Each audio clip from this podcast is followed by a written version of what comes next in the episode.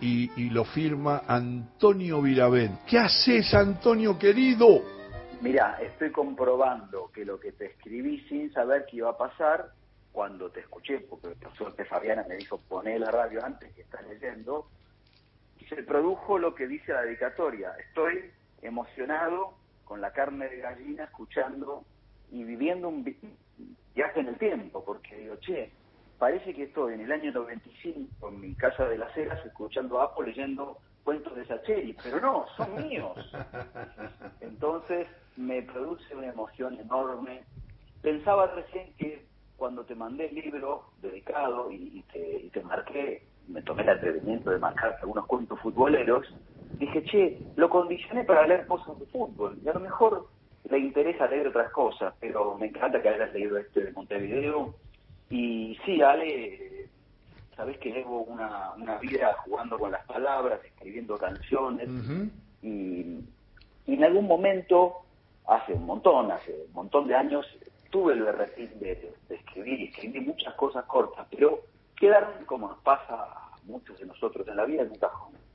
Pero hace unos años volví a escribir, empecé a llenar cuadernos y cuadernos con, con pequeños relatos, memorias, observaciones, algunas de estas que has leído vos, y me di cuenta que había un libro, y dije, bueno, ¿por qué no?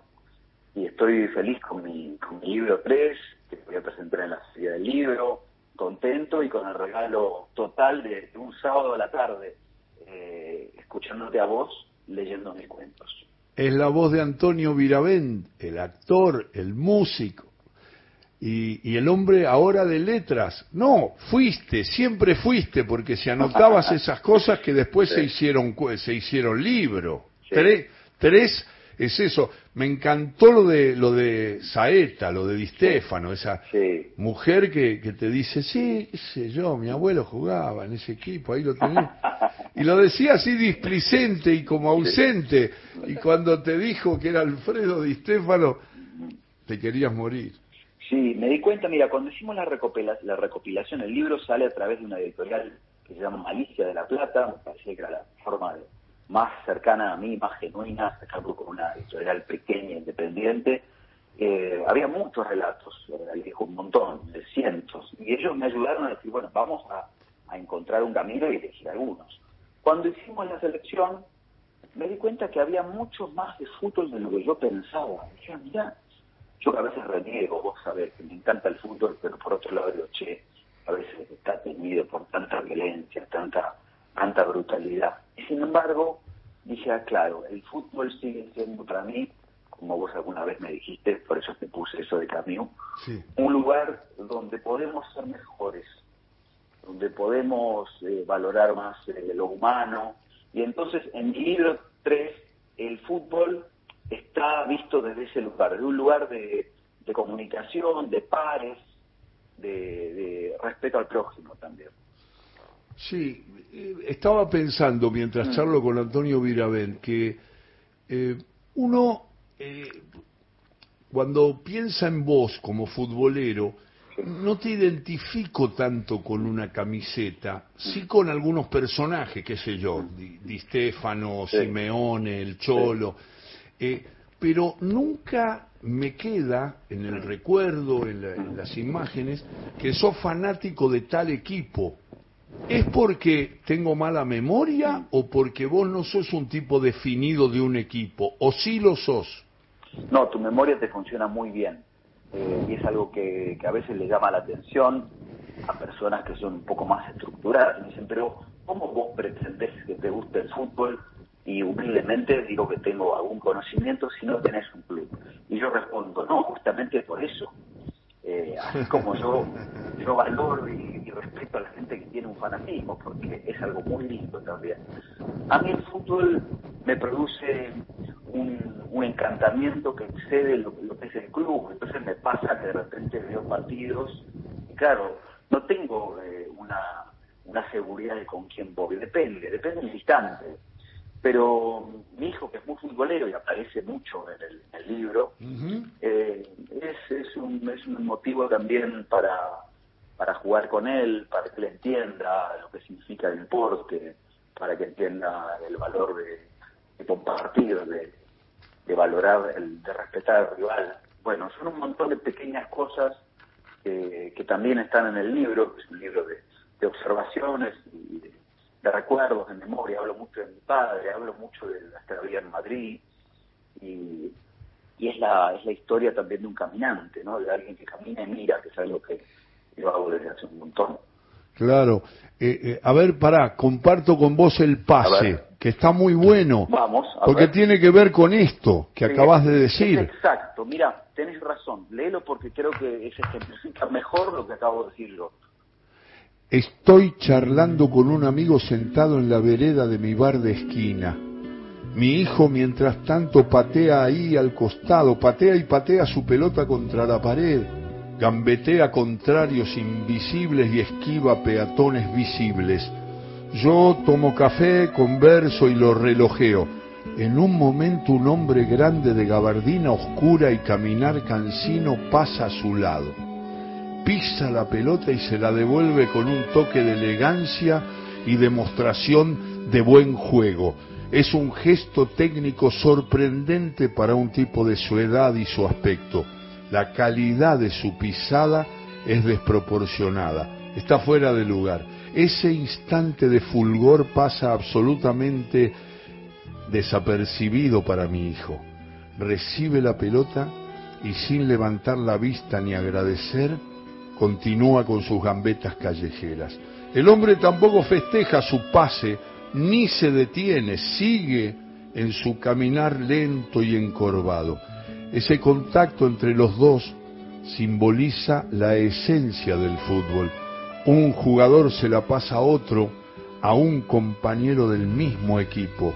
Oli y el viejo en ese instante reproducen, sin saberlo, la sociabilidad, la esperanza de recuperar la conexión perdida. Muy bueno. Me hiciste acordar, me hiciste acordar a Pentrelli, Ajá. que yo te he contado alguna vez, Sí. piensa lo mismo Juan Sasturain, Sí. que el gráfico tomó de una nota de Pentrelli, que jugó en la Argentina y se fue a Italia y volvió diferente, Mira, y, y cuando empezó a jugar, el gráfico le hace una nota. Y él dice una frase que vos la vas a reconocer, haya seguido el fútbol o no. Cualquiera que está escuchando la va a tomar porque la usan mucho los jóvenes en el sentido contrario que lo dijo, que, que lo expresó Pentrelli. Mm. Pentrelli dijo, y lo tomó el gráfico como título de la nota, yo en realidad toco y me voy. Y la sociedad lo tomó, como vos sabés que lo toma, tu pibe, cualquiera, esa mujer, ese hombre están para el touch and go, para Sí. tocar y salir, porque es una cosita, nada al más paso, al paso. al paso, sin importancia. Y Pentrelli lo que dijo, y lo saca Sasturain y lo, lo expreso yo permanentemente y ahora vos nos vas a ayudar, Sí. dijo, yo toco y voy con vos a jugar. Es que mirá qué curioso es el lenguaje, Ale. Eh, decir- yo te dije, lo dicen como si fuera el paso. Y mi cuento se llama El pase. Porque el esa esencia del fútbol, y que hayas leído el cuento es bárbaro para ejemplificar lo que decíamos antes, es se la doy a un compañero y me muevo para que me la pueda volver a dar. No es que me escapo, me muevo dos, tres metros. Y en ese movimiento le digo, che, si necesitas volver a pasármela, acá estoy. Entonces, eso que pasó mientras leías el cuento, reviví, porque el 3, el libro cuenta todas las cosas que pasaron. Yo estaba sentado en un cafecito de Honduras de Coronel Díaz, que ya no está más, Nostalgia se llamaba, y mi hijo peloteaba, y ese viejo encorvado, que por supuesto nunca sabrá que está en el cuento y hoy es protagonista de este diálogo, pasó y realmente le pisó la pelota como si fuera Neymar. Nadie lo vio, ni mi hijo tampoco, pero ellos dos en ese momento reproducían esto que vos decís, este título de gráfico. El tipo tocó y se fue, pero siempre, siempre estuvo ahí. Sí, Porque, porque siempre me llamó la atención, está muy bien la referencia que hace Antonio Virabet, porque hablamos del pase esencial para el juego solidario, el sentido colectivo del juego. Después están las cuestiones morales, éticas, que muy bien al ver Camus, y lo hemos leído juntos con, con Antonio, que es que él aprendió mucho antes de escribir toda la literatura impresionante que escribió Camus, que él entendió muchas de las cosas en ese rectángulo infernal donde Dolina dice tan bien que está la grandeza, lo mejor del hombre y la cloaca, ¿no? Cuando uno quiere sacar ventajas, cuando es vil, cuando se esconde detrás de una mentira para simular. Todo eso, ayudar a un compañero, tirar un penal afuera, como marca la historia, eso que un penal mal cobrado una vez un jugador argentino la tiró afuera a propósito. Esas cosas pasan en el fútbol y obviamente en la vida, ¿no? Sí, será, pienso, Ale, por eso cuando yo empecé te descubrí a vos y empecé a, escuchar en casa, me ponía la radio y te escuchaba y me emocionaba con, con los cuentos. Y, claro, vos no hablas de fútbol, vos hablas de otra cosa. Y será que en cada conversación que tenemos, en cada momento que tenemos en nuestras vidas, no es solamente de lo que estamos hablando y lo que estamos viviendo.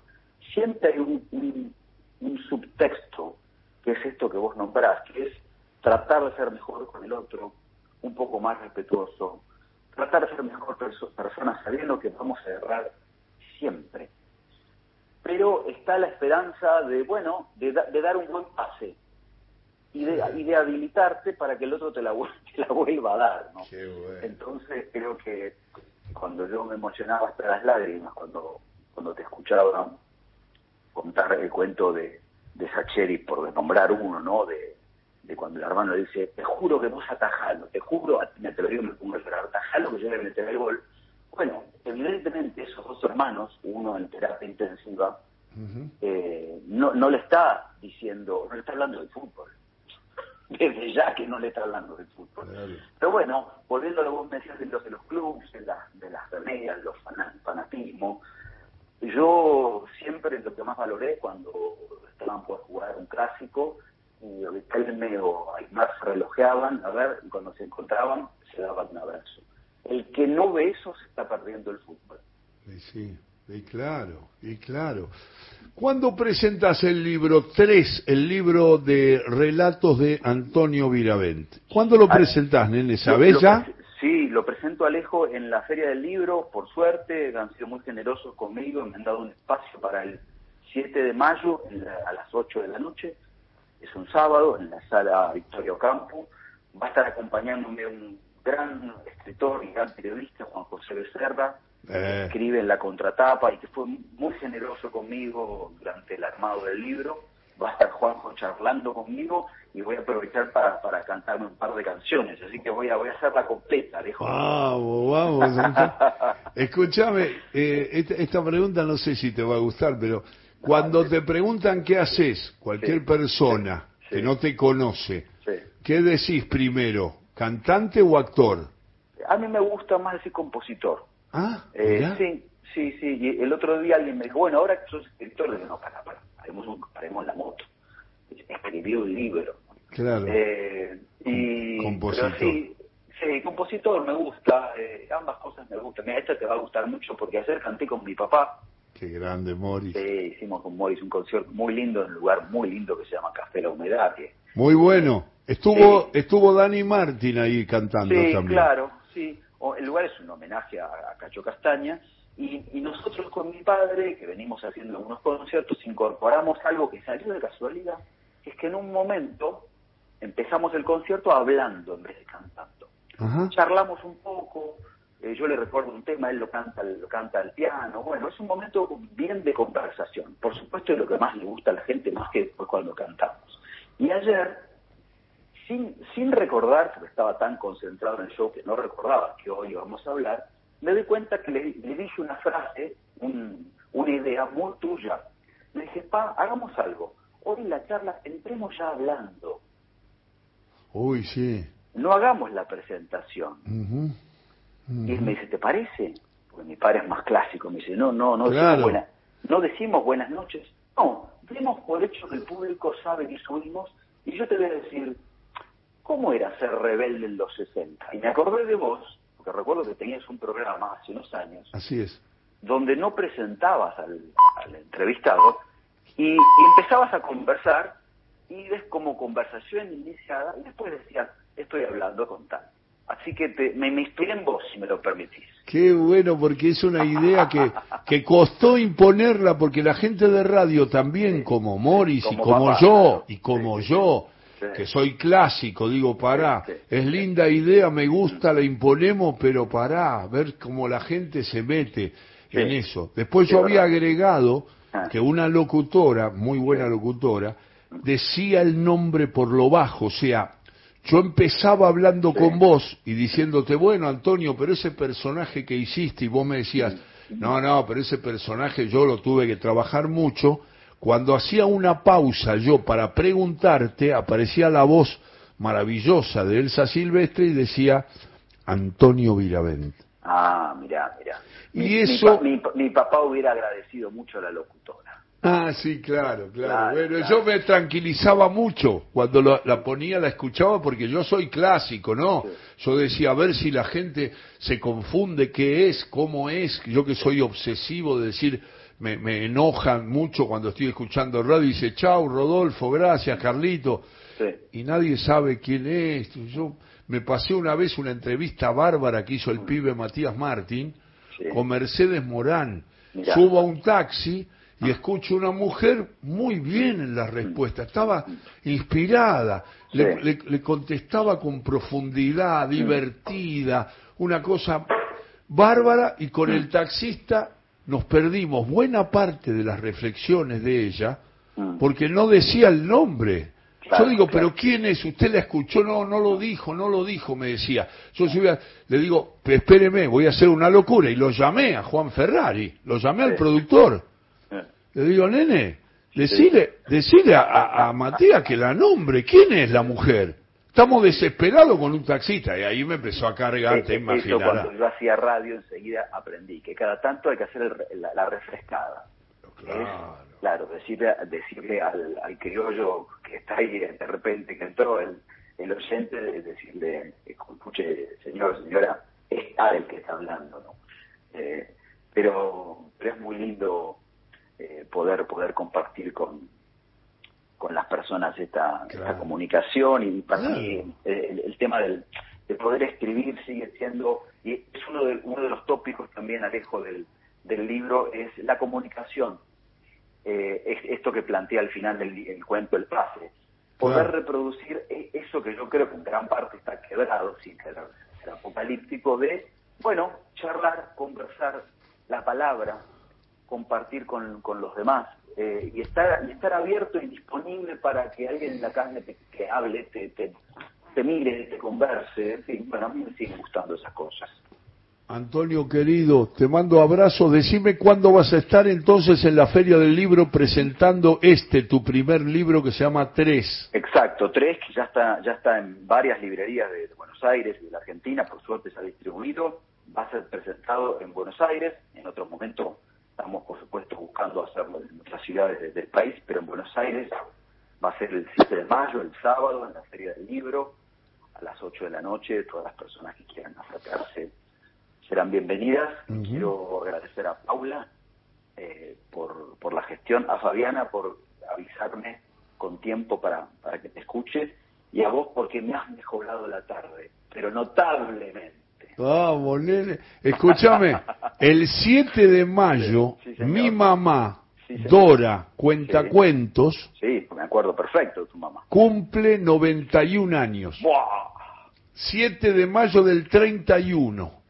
Pero eh, va, va a ser un, gran día y la, voy a tener presente a ella y a vos. ¿Y sabés quién nació también, no? Un 7 de mayo, Evita. Ah, mirá. Eva. Mira, mira, es un día es un día importante. Vos vos es verdad que te acordás muchísimo.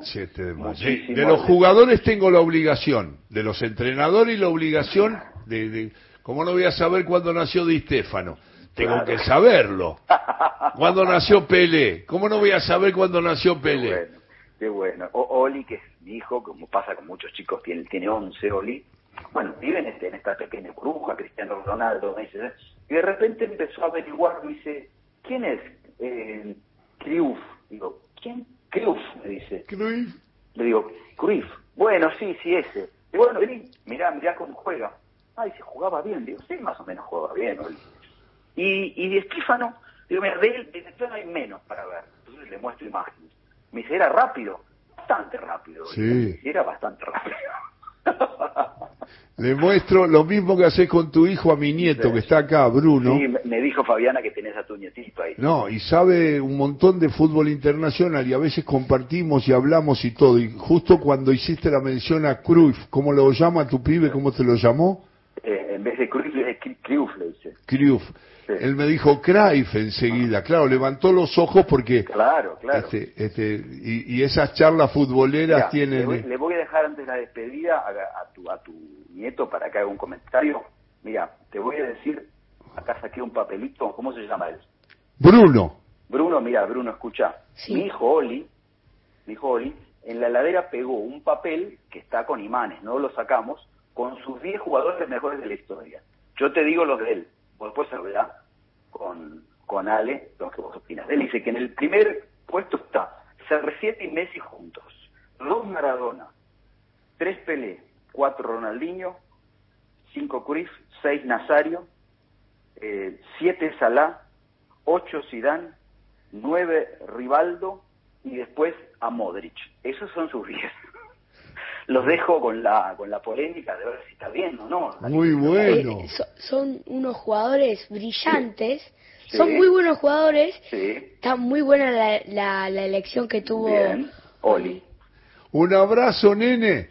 Bueno, los quiero, lo mejor, una alegría verte, espero que sea hasta muy pronto y realmente me has hecho eh, pasar una tarde de emoción, de alegría escuchándote, me has, me has permitido viajar en el tiempo, sentirme un poco Sacheri pero lo más importante es sentir tu amistad y tu afecto.